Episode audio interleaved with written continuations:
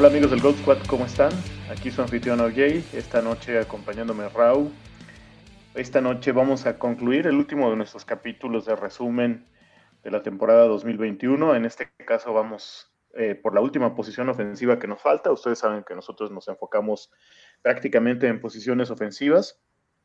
No desincentivamos oficialmente a la gente a que juegue con, en ligas de IDPs o con kickers o con defensas, eh, o, bueno, DSTs, ¿no? Que es Defense and Special Teams, pero nosotros siempre somos como más eh, amigos en lo personal de, que se jueguen ligas solo con estas posiciones que hemos cubierto hasta ahorita. Raúl, ¿cómo estás? Ya me, ya, me arranqué con choro, ya me hubiera regañado Jaso.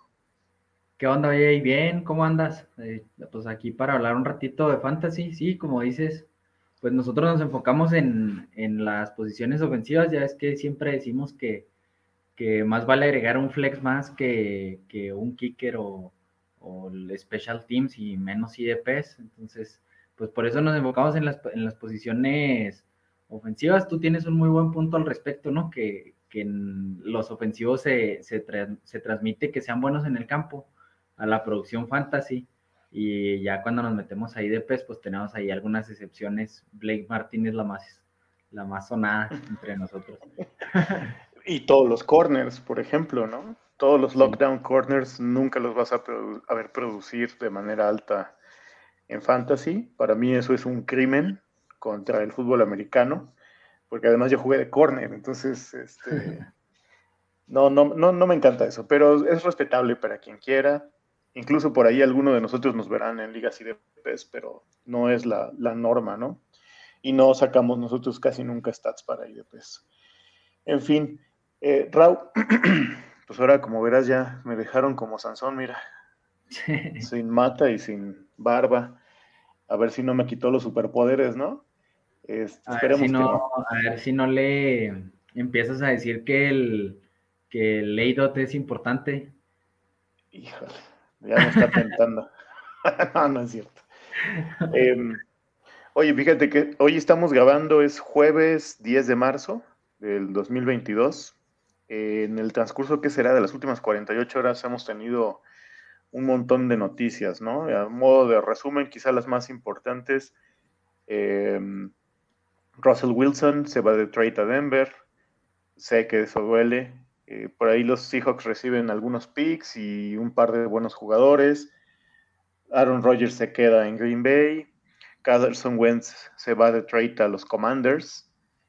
Y por ahí andan rumores, ¿no? De que los Colts están tratando de apostar sobre Jimmy G, pero bueno, no hay nada eh, firmado en este momento. Son como algunos de los trades más importantes. Hoy empezó el periodo para liberar jugadores, ¿no? El release que les dan creo que reserva de por ahí algunos nombres que no son estelares, realmente no hubo ningún pez gordo todavía. Eh, hubieron ya algunas extensiones de contrato, algunos que les dieron contrato, algunos otros que les dieron el franchise tag, como Chris Godwin o Davante Adams. Y bueno, pues creo que esto ayuda a aclarar el panorama, ¿no, Raúl? ¿Con cuál de estas te quedas y cuál crees que tenga el mayor impacto fantasy o alguna otra que se me haya ido ahorita del radar? No, pues mira, por lo, por lo pronto ya traigo acá los colores de, mis broncos de toda la vida. está bien, está bien. No, no te creas, este, pues lo de Russell Wilson yo creo lo, es la, la, de más impacto hasta el momento, ¿no? Fue lo que, lo que volteó las redes sociales, pues lógicamente el... Ayer platicábamos de ese tema y antier estuvimos tocando, fue ayer o antier, no recuerdo bien, pero pues lógicamente ahí los Broncos se ponen como el, como el equipo ganador en ese, en ese trade, ¿no? Pero eh, yo sí le, sí le quiero dar el beneficio de la duda a Seattle con los picks. Yo creo que para evaluar ese trade de manera efectiva tendríamos que ponerle cara a esos picks que hoy no conocemos. Ahí es donde vamos a saber cómo, pues quién, quién fue realmente el ganón, ¿no? Porque ahorita hay, hay bastante hype. Eh, los Broncos, los aficionados de Broncos se sienten a, a un pasito de, del Super Bowl ya antes de, iniciar la temporada, que los, los Rams mostraron que, que, eso puede ser el camino. Ah, yo la verdad prefiero el desarrollo de talento propio, pero pues ni, hablar, ¿no? Es, es parte del, del, negocio. Yo creo que esa es la que, la que más implicaciones tiene por, todo el hype que se hace con el mismo Wilson, con lo de Jerry Judy, de Cortland Sutton, de Albert Okwebunam, o sea, también esa, ya es que estábamos platicando que se está exagerando también ahí un poquillo, creo yo, que ya lo ponen como top 10. Eh, lo de Davante Adams a mí sí más importante porque pues era estos jugadores que se estaba viendo castigado su ADP, ¿no? O sea, por talento y por producción en los últimos años, Davante Adams tendría que estar en, yéndose en los drafts en la parte alta, en la parte baja de la primera ronda o parte alta de la segunda. Yo creo que e, ese es el lugar que le corresponde, se está yendo mucho más tarde y pues eso aclara ahí un poquito la situación, ¿no? Aunque también es otra, otra de las cosas que, que te he escuchado decir y que te he leído decir que Davante Adams va a ser Davante Adams en donde esté, lo mismo que pasa con, con DeAndre Hopkins o estos receptores dominantes que logran establecerse prácticamente en cualquier sistema. Pero sí, nos da un poquito más de claridad. Yo creo que esas son las que más, las que más rescato. Yo la verdad sí tenía ganas de ver a Chris Godwin en otro equipo, pero sin embargo, pues en los Buccaneers yo creo que es un buen destino o un buen lugar para para que pueda continuar con su buena producción fantasy. Eh, lo tuvimos la, en el capítulo de la semana pasada, como si no mal recuerdo, el, el wide receiver 6 en, nuestra, en nuestro ranking de impacto. Eh, antes de la lesión estaba hasta un poquito más arriba, andaba por ahí del 4 y el, o el 5. Entonces yo creo que pues son opciones importantes. Vienen eh, noticias que se van a ir desarrollando también más adelante. Uno de los de las que más este, intriga me causa es Allen Robinson a ver qué, a ver en dónde termina. Pero sí, pues la, la de Russell Wilson fue el, hasta el momento lo que, lo que tiene, lo que rompió el mercado, ¿no? Sí, de acuerdo. Y por ahí van a empezar los debates, ¿no? Ya hoy mismo tuvimos por ahí uno en nuestro grupo de WhatsApp de el Judy Team contra el Sutton Team, ¿no? Y yo sinceramente estadísticamente no veo una manera de, de cantar a un ganador ahorita puede que ni siquiera sea un ganador claro, ¿no? Que exista una situación como la que tuvo Russell en Seattle con Lockett y, Metcalf. O puede que sí haya uno con el cual se desarrolle una química, como ya le pasó con Baldwin, ¿no? Hace algunos años. Entonces, ahorita no hay modo de saberlo.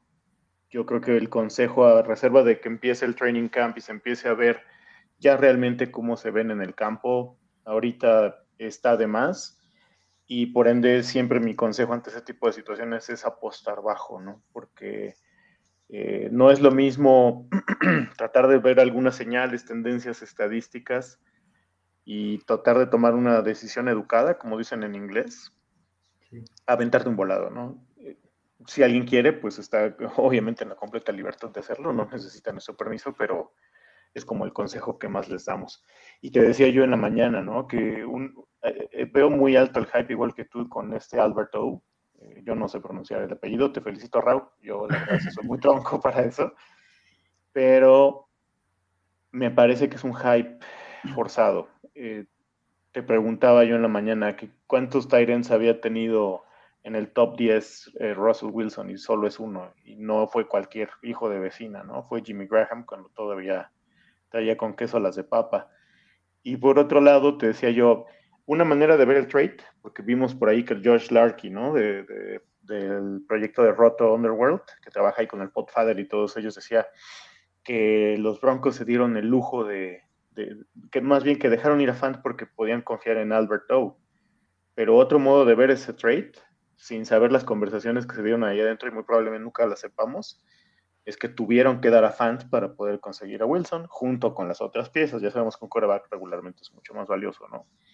El, talento de Fant no se da en los árboles. Creo que hay que respetar esa situación y yo sigo pensando que Fant, igual que Metcalf, son este, buenos candidatos a comprarse barato. Pero bueno, pues, vamos a darle. En, el ah. caso de Fant, así nada más para poner un poquito de contexto en esa situación, pues es un pick 20, es un pick 20 global.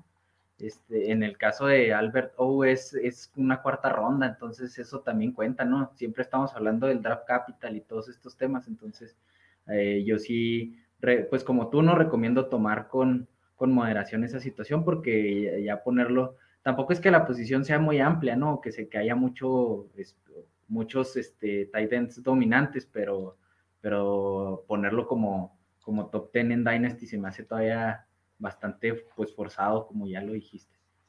Claro, y por ejemplo, el año pasado eh, decíamos en varios momentos, ¿no? Que el panorama para Fant, para Sutton y para Judy se veía bien gacho porque no había un coreback. Pero siempre les decíamos, apuesten al talento.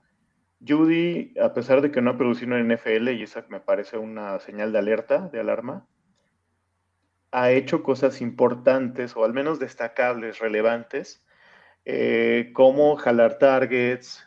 El, este año, temporada pasada, empezó, creo que como el target 1 de, de Teddy Bridgewater. Desafortunadamente viene la lesión en el tobillo contra Giants, ¿no? Prácticamente empezando la temporada pero ya se veía, ¿no? O sea, sí, sí, cuando los ves jugar, te das cuenta que hacen diferencia, que realmente pueden establecerse como jugadores dominantes. Y Cortland Sutton, por ahí vi una, una comparación que se me hizo tremendamente injusta de su carrera contra lo que lleva DK Metcalf. Pero Cortland Sutton hay que acordarse que eh, sus primeros años fueron con corebacks malísimos y aún así fue capaz de poner una producción importante como wide receiver. Después se pierde un año por el ACL, pero creo que el talento de ellos dos ahí está. Y si alguien los compró barato el año pasado porque alguien veía sombrío el panorama, pues hoy en día ya vio reditada su inversión. Y puede ser exactamente el mismo caso con Noah Fan y DK Metcalf ahorita, ¿no? No se ve como muy halagüeña la situación, pero tú no sabes qué vueltas da el destino en 2023 se hacen de más picks, tienen un pick alto, se llevan un buen coreback, aterrizan a alguien en trade de, agente libre y de repente se va todo para arriba, ¿no? Entonces, estas son las oportunidades que hay que tomar, no hay que comprar a los Albertos, hay que comprar a los no fans del mundo. Pero bueno, ya echamos mucho rollo. Este, y antes de que el departamento de calidad de tiempo del Goat Squad nos pase un coscorrón, vamos a entrar en materia, ¿no? Eh, bueno, como decíamos, hoy vamos a platicar de los Tyrants en realidad no vamos a cubrir muchos porque em, en cuanto a impacto, el número de, índice de impacto cae rapidísimo después del, top 6, ¿no? Entonces está muy castigada la posición y después de ahí están como muy distribuidos en un, solo paquetito. Em, les recordamos que nosotros tomamos cinco rangos, los pueden ver eh, aquí, aquí están en el cintillo pasando. Esos cinco rangos de mejor a peor son elite, bueno y servicial. El servicial es el que está de la media con una, em, medida de dispersión hacia arriba normalizada, es decir, es aquel que no te, no te mata, ¿no? Y luego el bueno es el cual duplica un poco esa producción en términos de esas medidas de dispersión hacia arriba y el elite pues es uno que prácticamente va a hacer diferencia, ¿no? O sea que un tight anote más de 20 puntos regularmente es diferencia en una semana, sobre todo cuando estás en una semana cerrada y si tu oponente por ahí no tuvo un buen tight end, te puede ayudar. Y por el contrario, un juego mediocre ya te pone en aprietos y un juego decepcionante pues ni se diga, ¿no? Entonces, eh, usando esos cinco rangos, nosotros ponemos unas calificaciones y al final del día sacamos un índice semanal. Les leo el, top, eh, les voy a leer el top, 15 por obligación contractual, no porque si les quita el programa, más bien para que se den una idea de los nombres que están, porque sabemos que aquí hay nombres interesantes para mucha gente. En el 15 está Zach Ertz, en el 14 Kyle Pitts, 13 Noah Fant, 12 Hunter Henry, 11 Dallas Goddard, 10 Mike Gesicki, 9 Mike, Max Williams, pero bueno, esa con un gran asterisco porque pues realmente su producción fue muy pequeña, fueron una muestra de cuatro juegos después de que tuvieron una lesión que terminara su temporada en Arizona, pero alcanzó a producir algo, digamos, ¿no? Eh, después Dawson Knox en el 8, eh, de hecho de aquí es donde vamos a empezar el conteo, el resumen. Darren Waller en el 7, Danton Jones en el 6, TJ Hawkinson en el 5, George Kittle en el 4, Mark Andrews en el 3, Rob Gronkowski en el 2 y Travis Kelsey en el 1. Entonces ese es nuestro, nuestro rango impacto. Vamos a empezar con Dawson Knox, que termina en el impacto como el Tyrant 8, eh, aunque en puntos totales de la semana 1 a 17 fue el Tyrant 6.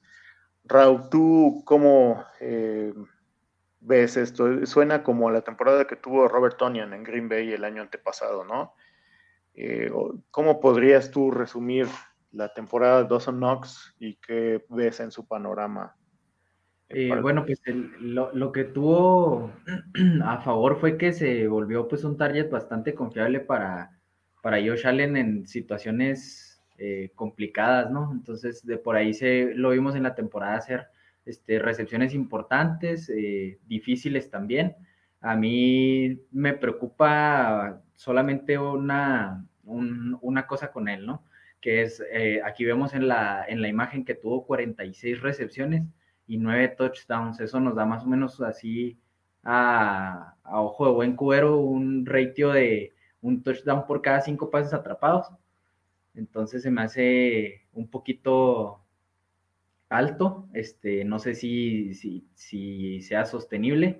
Eh, la ofensiva de los Bills sin duda pues tiene opciones, ¿no? Es una ofensiva muy potente, si Dawson no se puede quedar con esa, con esa función que cumplió la temporada pasada, pues puede ser productivo.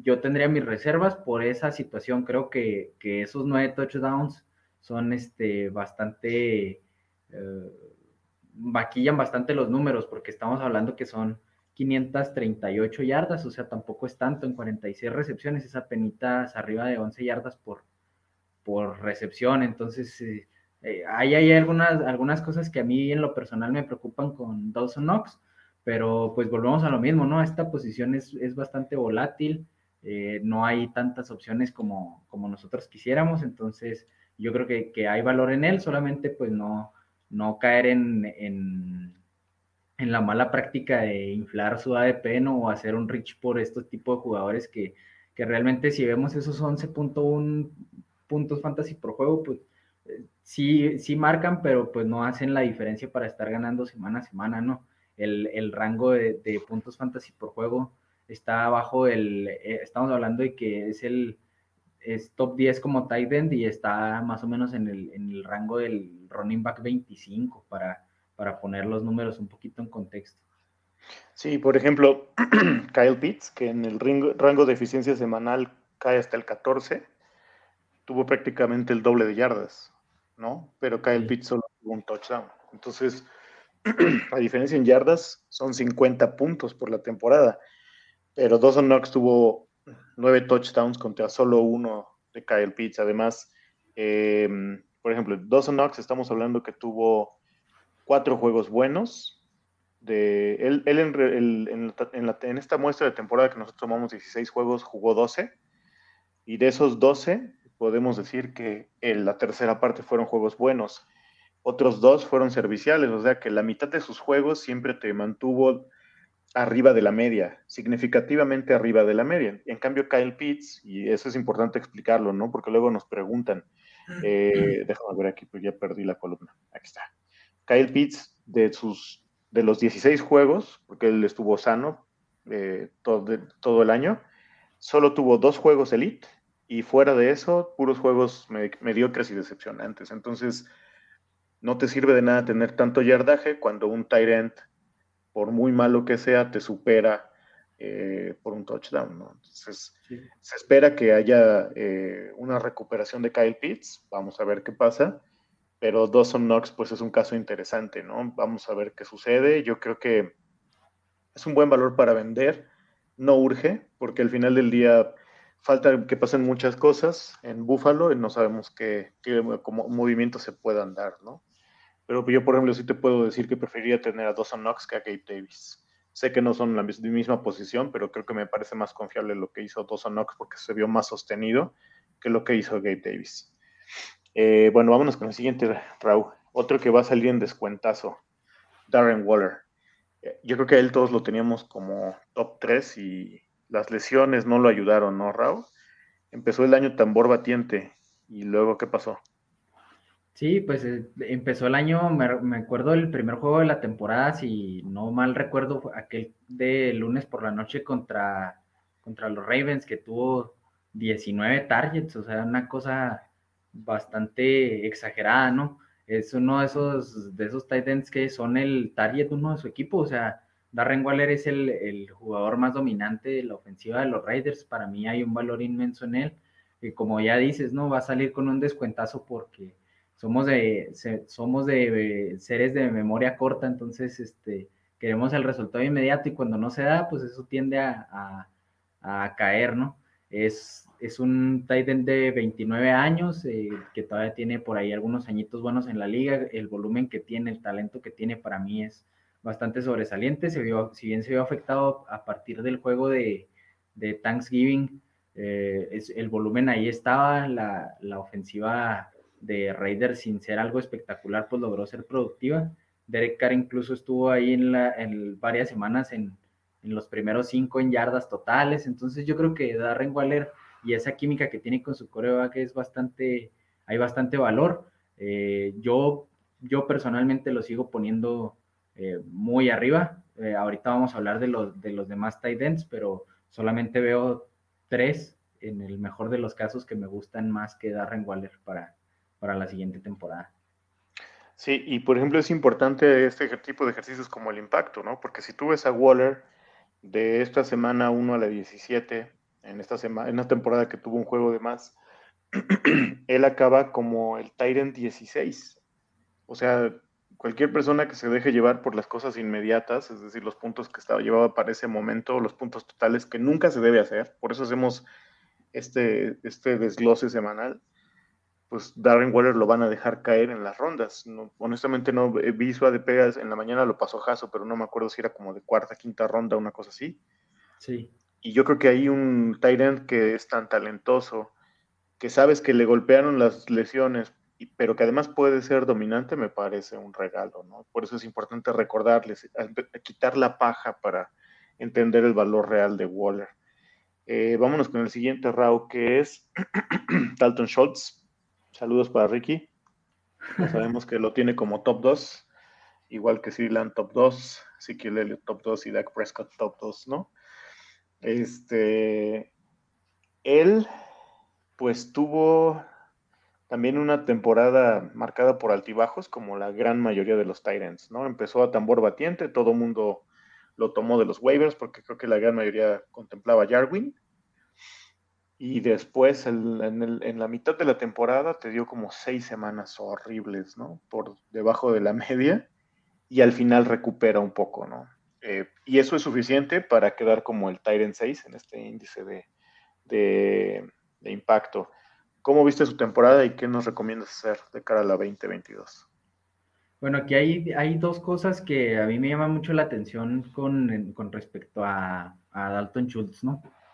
Eh, yo creo que todos teníamos una, un poquito de, aunque la ofensiva de, Dallas fue buenísima en la temporada o fue buena en la temporada, creo que todos teníamos esta imagen de, la temporada anterior en donde Dak llevaba un, promedio de yardas por partido de touchdowns que, pues sinceramente yo creo que no era sostenible, ¿no? Eh, veíamos que, que el volumen aéreo de esta ofensiva era muchísimo y las primeras semanas, sobre todo cuando, cuando estuvieron totalmente sanos, tanto Zeke Elliott como Tony Pollard, era un equipo que, que, por tierra se veía dominante. Por ahí entraron en un, en un bache a, mitad de temporada y fue donde se empezó a ver un poquito más el, eh, con mejores números Dalton Schultz, aunque también fue parte ahí del, del bache, pero pues empezó bastante bien. Yo creo que algo de lo que se me hace positivo y que me hace tener un poquito de, expectativas altas con él es, es, que fue etiquetado como jugador franquicia. Eso nos dice que, que, los Cowboys lo quieren, lo quieren tener y que están invirtiendo en él, vale, que también pudiera subir su utilización. Y otra de las cosas que, que se me hace positiva para él es precisamente lo que, lo que decías de Blake Jarwin, eh, que es un jugador que todos teníamos en la, en la mira, pues yo creo desde hace dos años. Eh, en una de, las temporadas que no pudo estar por lesión, ahora volvió y las lesiones no lo, no lo, no lo han dejado este, que muestre el potencial en el que varios creemos que tiene. Ahora, hace la semana pasada anduvo por ahí una noticia rondando de que tenía una lesión más o menos complicada que probablemente lo haga perderse parte del, de la siguiente temporada. Entonces, eh, yo creo que, que, hay valor en Dalton Schultz. Si aparte se maneja la posibilidad de que salga a, Mari Cooper del, del, equipo, me gusta su, su target share, pues eh, lógicamente fue, no fue drafteado, su ADP fue un regalo para la, para la temporada pasada y esta temporada invertiría, pero pues tampoco sin volverse locos, ¿no? Eh, es un, la, famosa que, que, hablamos durante, durante varios partidos o varias semanas en la temporada, es una, una bolsita en la que están todos estos tight ends que lo sacas y a lo mejor y pega, ¿no? Eh, yo, lo, veo así, pero creo que sí hay valor. Yo, incluso yo, yo, yo quería que se moviera de equipo, me gustaba, me gustaría verlo en, o tenía la ilusión de verlo en otra ofensiva, principalmente en donde quiero ver a todos, ¿no? En los Chargers. no quieres nada, Raúl. Sí. En Colts a lo mejor también hubiera sido una opción interesante, ¿no? Sí, también. Sí, lo, atractivo de Schultz es que apenas tiene 25 años. Esta fue su cuarta temporada y va más o menos con el patrón de los Titans, ¿no? Que les toma dos, tres, en su caso hasta cuatro años pegar. Parece que ya está establecido como un vínculo de, de confianza, una química de juego con Dak Prescott. Y pues no cualquiera llega y tiene una temporada de 100 targets, eso es cierto. Si él se sostiene en estos niveles y todavía sale barato, creo que es una buena opción de, aquí para el, para el, Real, ¿no? Y además, eh, yo creo que los Cowboys ya mostraron cuánto lo quieren al haberle aplicado el franchise tag, ¿no? O sea, el dinero habla por, por sí solo, ¿no? Vámonos, ya me, ya me adelantaste con el siguiente, que es ni más ni menos que mi pollo TJ Hawkinson. Sí. En el 5, TJ Hawkinson viene en línea ascendente, lo platicábamos con Hasso hace como, no sé, dos o tres semanas que sacamos el rango. Em, su temporada de novato creo que fue el 13 en el impacto de 2019. La temporada antepasada, bueno, pues que estamos hablando de 2020, fue el 10 y ahora en la temporada 2021 es el, es el 5. Entonces, extrapolando, 2022 va a ser el Tyrant 1, ¿no? No, no se crean. ¿eh? No lo descarto, no lo descarto, pero no lo puedo asegurar, no lo puedo garantizar. Pero me parece que ya llegó a donde tiene que estar. ¿Tú cómo lo ves, Raúl? ¿Cómo, cómo lo ves y cómo lo ves con... Ya, ves que em, de, enero a agosto atacan este, los troles del, argumento de la mala ofensiva, ¿no? Y en, y en septiembre, cuando Swift y Hawkinson empiezan a planar eh, con esos ADPs de cuarta y quinta ronda, ya no dicen nada, y luego en enero atacan otro, como que se les olvida, ¿no? Tienen un ciclo de... Sí, es cíclico. sí, ¿cómo ves? ¿Qué, ¿Qué, le tienes por decir de Hawkinson y de esta situación? Porque Detroit va a seguir siendo malo. Eh, bueno, pues no hay, no hay este, a lo mejor, para poner un número, no hay cinco o seis Titans con más talento que TJ Hawkinson, ¿no? Eh, aquí hay, sobre todo, es una de las lecciones que que siempre decimos y que a lo mejor y parecemos grabadora descompuesta, pero talento se sobrepone a la, a la situación, ¿no? Entonces TJ Hawkinson es de esos casos, su target share, su target es muy alto para la, para la posición, es otro de esos casos como el que, como el que comentaba ahorita de, de Darren Waller, ¿no? Es el, el target uno de su equipo, probablemente llegue alguien en vía draft o agencia libre que, que sea un wide receiver alfa que, que, complemente lo que, lo que está haciendo esta ofensiva por, por aire, pero TJ Hawkinson para mí pues tiene todo para, para seguir ahí en la parte de arriba de la producción fantasy, ¿no? Recuerdo que durante la temporada, aunque estaba poniendo, tenía el volumen, pero muchas veces no se estaba viendo reflejado para los puntos que, que estaba dando, por ejemplo, este, Mark Andrews, ¿no? Que lo vamos a ver más adelante. Entonces la, gente se empieza a desesperar con ese tipo de, cuestiones y, lo que siempre dijimos y el argumento que siempre está ahí, pues es, es la utilización. La utilización de TJ Hawkinson siempre fue eh, sobresaliente, entonces él tiene el talento, tiene la utilización. La situación del equipo, si, si gana, si los Lions ganan o pierden juegos, no es algo que se vuelva relevante para nosotros en fantasy, ¿no? Eh, eso ya, ya sería pues en temas de NFL y de sus aficionados, pero si el, el, ejemplo es este, lo que ha estado haciendo Christian McCaffrey, que la, su situación en Panther siempre ha sido adversa y, y, sigue teniendo producción porque su utilización y su talento se sobreponen a cualquier situación de si, si se pueden ganar o perder juegos, ¿no? Lo mismo pasa con TJ Hawkinson. Eh, me gusta mucho como jugador, eh, me gusta mucho su valor, creo que volvemos a lo mismo, que tenemos una memoria cortita de, a corto plazo, se está yendo en una EP que es bastante castigado y, la llegada de un wide receiver alfa yo creo que hasta le puede, le puede beneficiar por la cuestión de las coberturas y cuántas veces se alinea por como exterior y cuántas veces puede ganar eh, a la zona tanto a linebackers como a safeties, ¿no? Por, por tamaño y velocidad. Sí, y por ejemplo, siempre platicamos, ¿no? Que tiene que haber talento y oportunidad. El talento lo tiene y ya lo ha demostrado. O sea, esta es su tercera temporada, se ha visto como un jugador sólido que se va a quedar largo tiempo en la franquicia o que si sale de Detroit en algún momento en estas cosas locas que pasan con estos equipos que a veces no tienen como una visión a, mediano y a largo plazo como los equipos ganadores. Ojalá por el bien de sus fans un día lo recompongan, pero si eso no se da, Hawkinson el día de mañana llega, vamos a decir, una cosa loca, ¿no? A Chiefs cuando se retire Kelsey y él va a seguir siendo elite. Ahora, tiene la oportunidad. Esta temporada, si no se hubiera lesionado, hubiera, aquí ahorita acabo de hacer el cálculo, más o menos llevaba un ritmo para 129 targets. O sea, creo que hubiera sido el, segundo después de Andrews, porque Andrews creo que tuvo algo así como 150, 140 targets, una cosa estratosférica. Entonces, pues no puedes pedir más. Y de hecho, si llega este alfa que tiene que llegar, porque Lions solo tiene a Monra, Quinton Cephus y acaban de firmar a Josh Reynolds, una extensión de dos años, necesitan por fuerza más jugadores, nada más para llenar, digamos, la alineación, ¿no?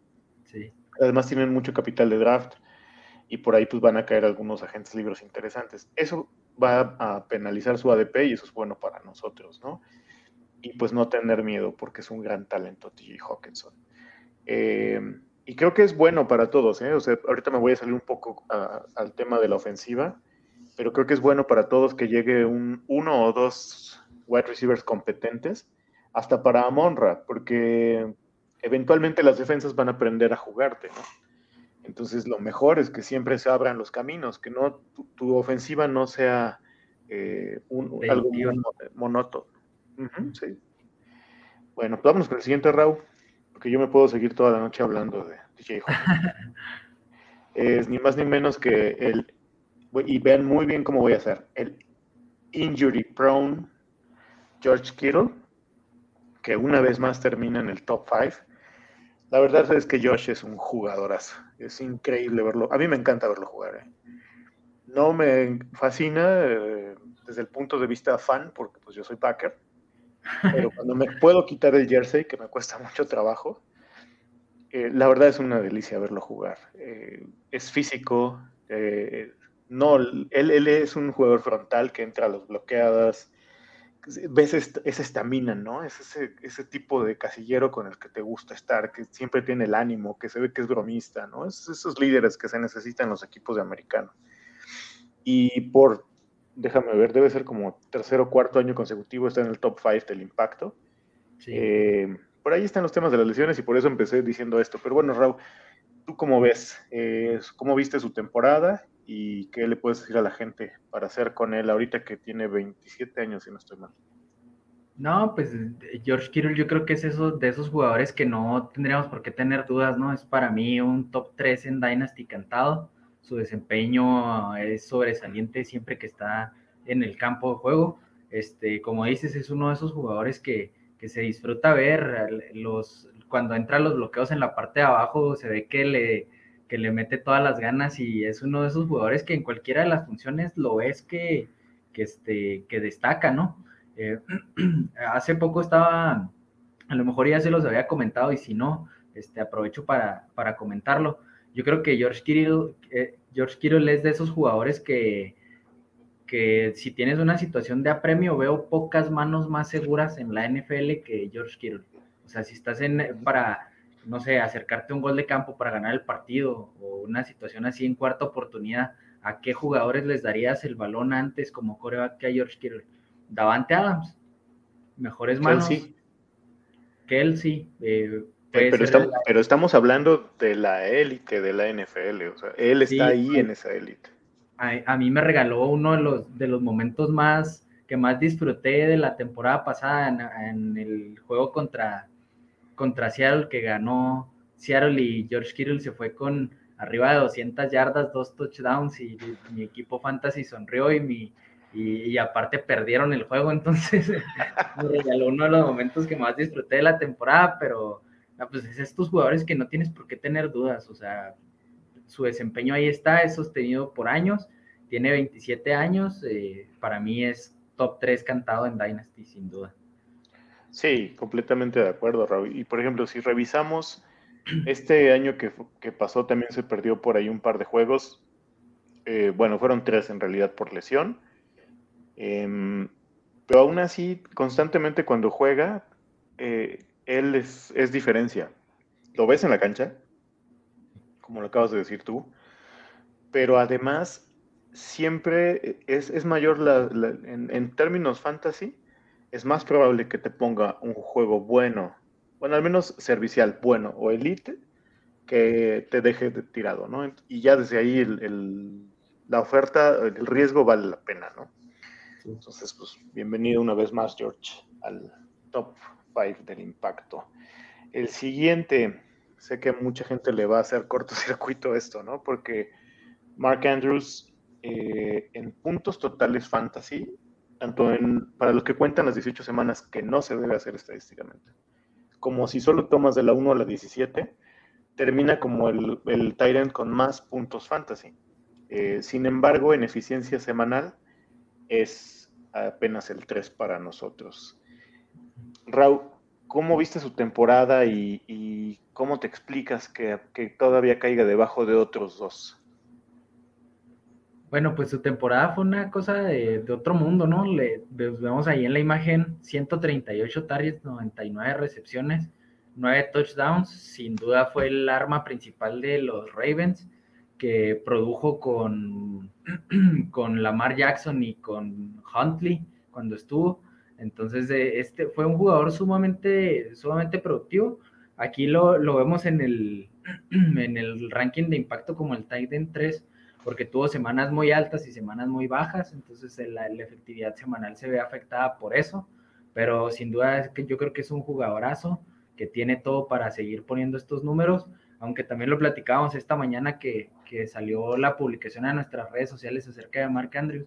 Eh, sin duda es un jugadorazo, un valor inmenso, pero su ADP se me hace demasiado inflado, hay mucho valor ahí en el ADP que anda actualmente para para dejar pasar. Por ejemplo, estaba en, el, esta mañana que checamos esos datos que los mandó Jaso, estaba encima de A.J. Brown.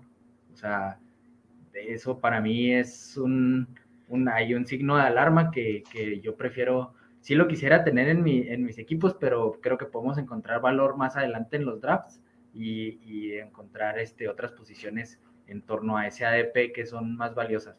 Pero sin duda, Mark Andrews es uno de esos jugadores que, que tiene que estar en, que si lo tienes en tu equipo te va, te va a dar juegos para, para estar constantemente obteniendo victorias, ¿no? Eh, muy, muy estable su producción.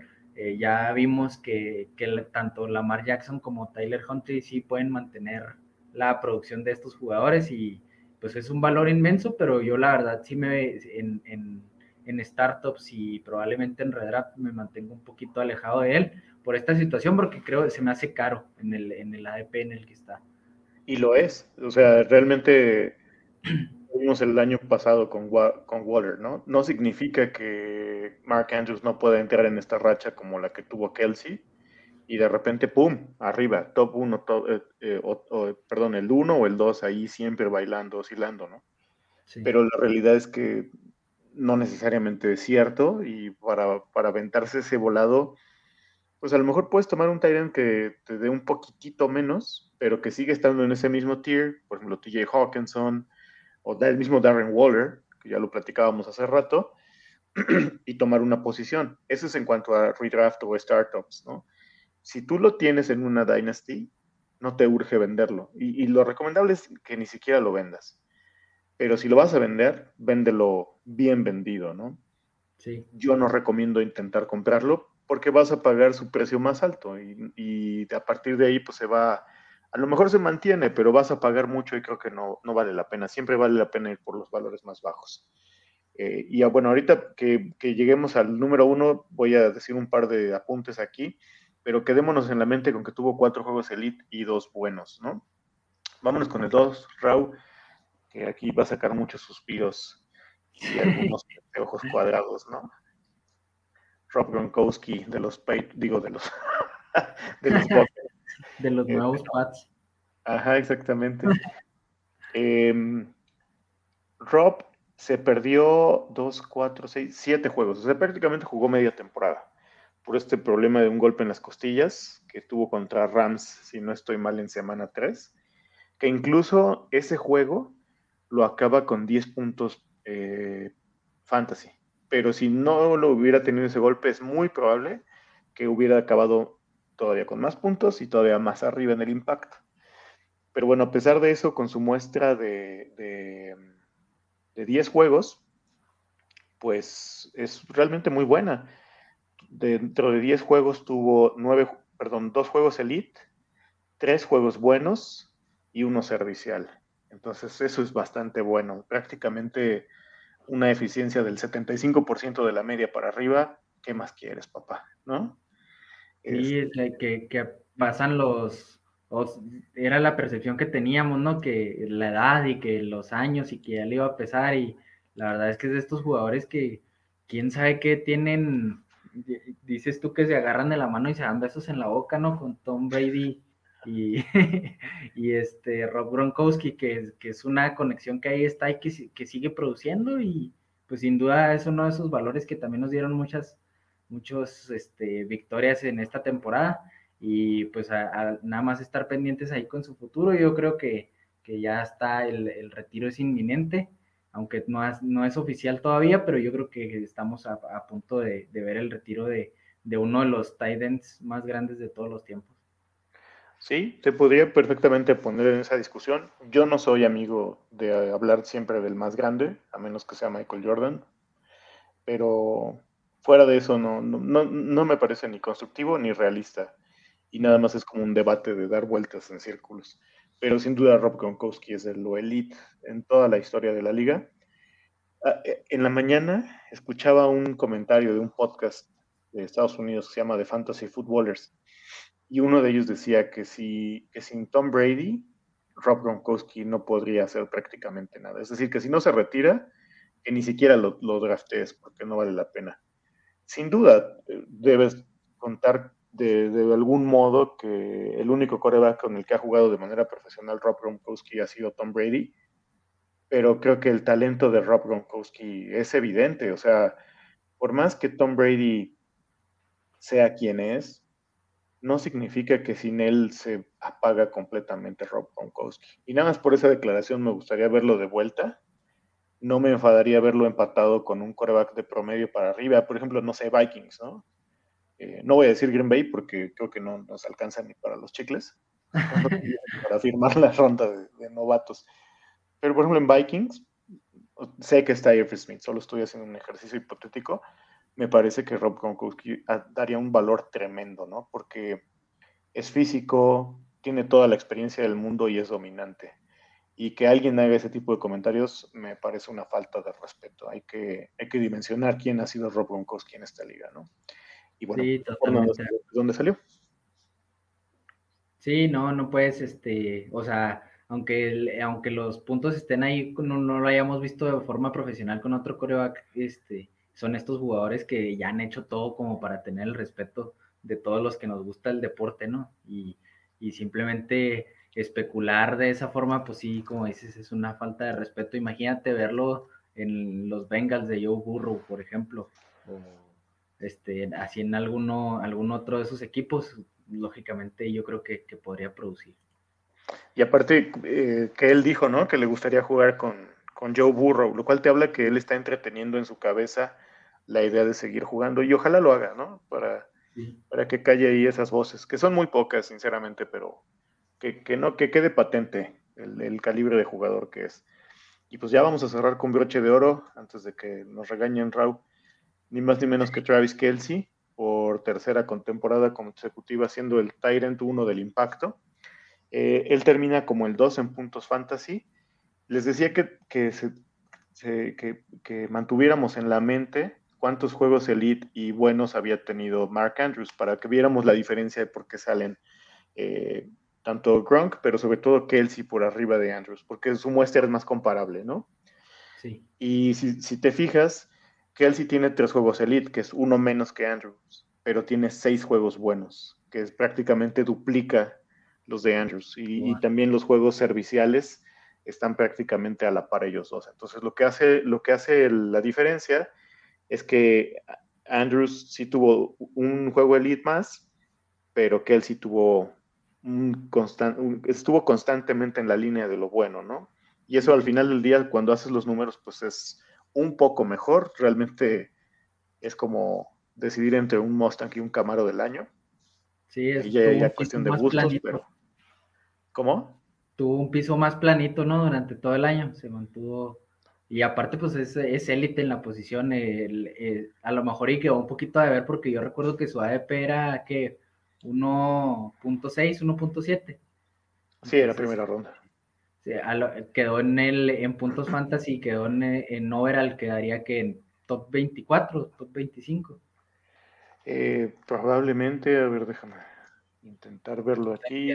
A, lo mejor ahí se puede percibir como que quedó ahí un poquito de ver, pero sin duda es un jugador que no puedes este, dejar pasar, ¿no? Sí, sí, y, y otra cosa que a lo mejor marcó a Mark Andrews es que él tuvo su mejor eh, desempeño en las últimas cuatro semanas. Tres juegos elite y uno bueno. Y Travis Kelsey tiene este juego impresionante contra Chargers, ¿no? Todos nos acordamos que, si no mal recuerdo, fue, un Sunday Night Football. Porque sí, porque lo estábamos comentando todos, ¿no? Que nos estábamos botaneando al coach de los Chargers. Fue jueves. Ah, fue jueves, tienes razón.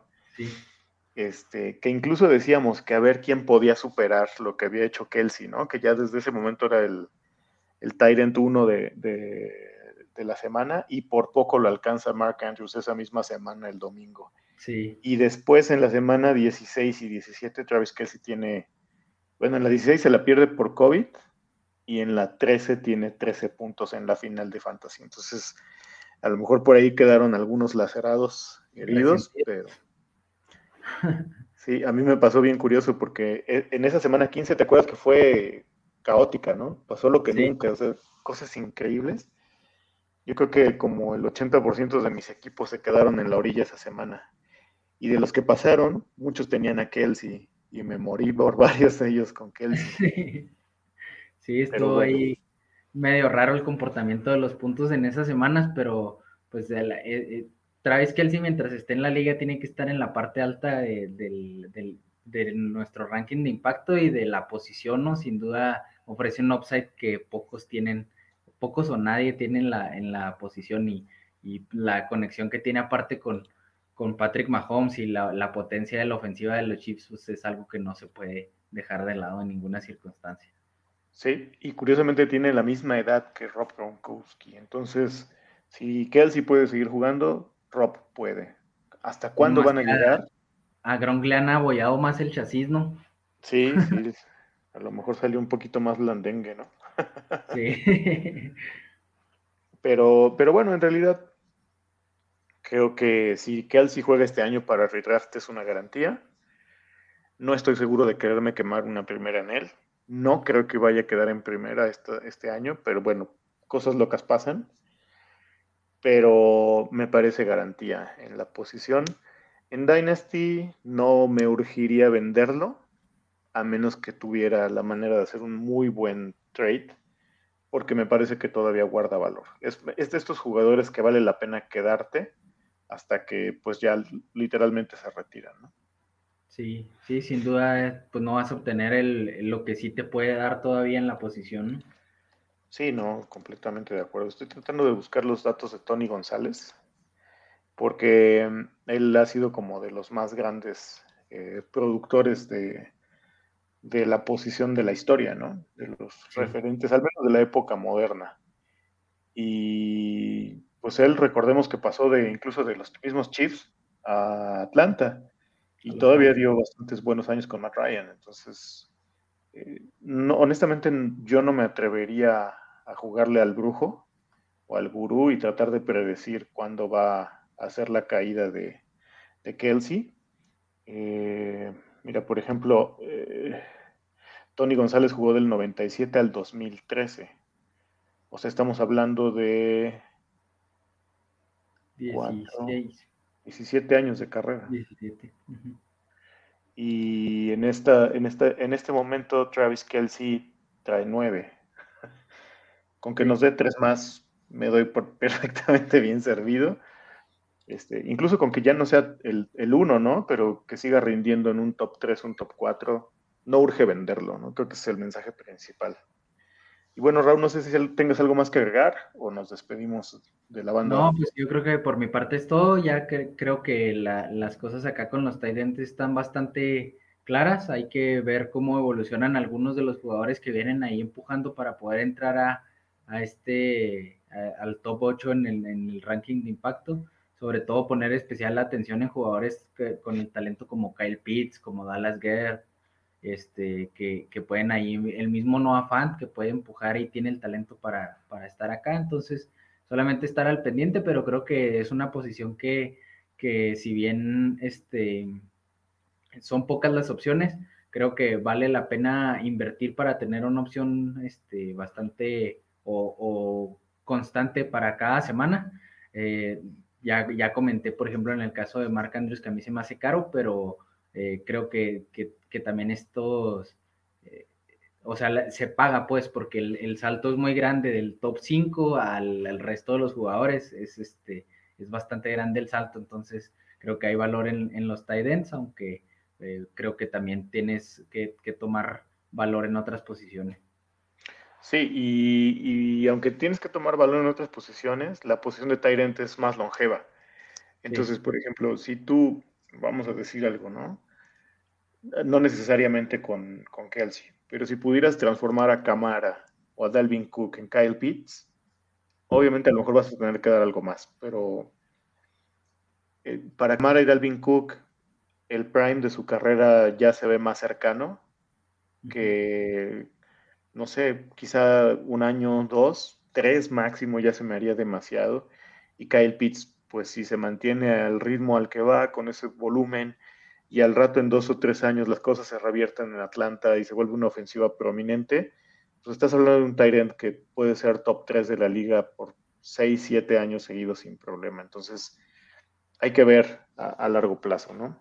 Bueno, Raúl, pues nos despedimos. Le recordamos a la banda que nos sigan en nuestras redes. Aquí están apareciendo eh, en el cintillo. Y pues ya estamos eh, en vísperas de abrir nuestro canal de, Patreon, perdón, de Discord. Qué burro. Eh, visítenos ahí, ahí vamos a tener distintos canales. En realidad es un chat, pero tiene distintos canales para distintos temas. Ya nos vamos a encargar de pasarles los links y todo. Y pues les vamos a dar traer sorpresas para los Tyrants y otras tantas posiciones, ¿no, Raúl? Sí, tenemos varias cosas en el, en el tintero que ya vamos a ir aterrizando en los próximos días, en las próximas semanas, entonces estar al pendiente del contenido que vamos a estar generando, porque pues ya en, en un abrir y cerrar de ojos ya vamos a estar eh, drafteando de nuevo para, para iniciar con la, con la NFL en septiembre, ¿no? Entonces eh, se pasa rápido y pues hay bastante información que, hay que transmitir y que tenemos que asimilar para poder este, lograr el propósito de, ser campeones de nuestras ligas fantasy. Así es. Bueno, Raúl, nos despedimos a todos que estén bien y estamos aquí en contacto. Nos vemos, Raúl. Nos vemos, hasta luego.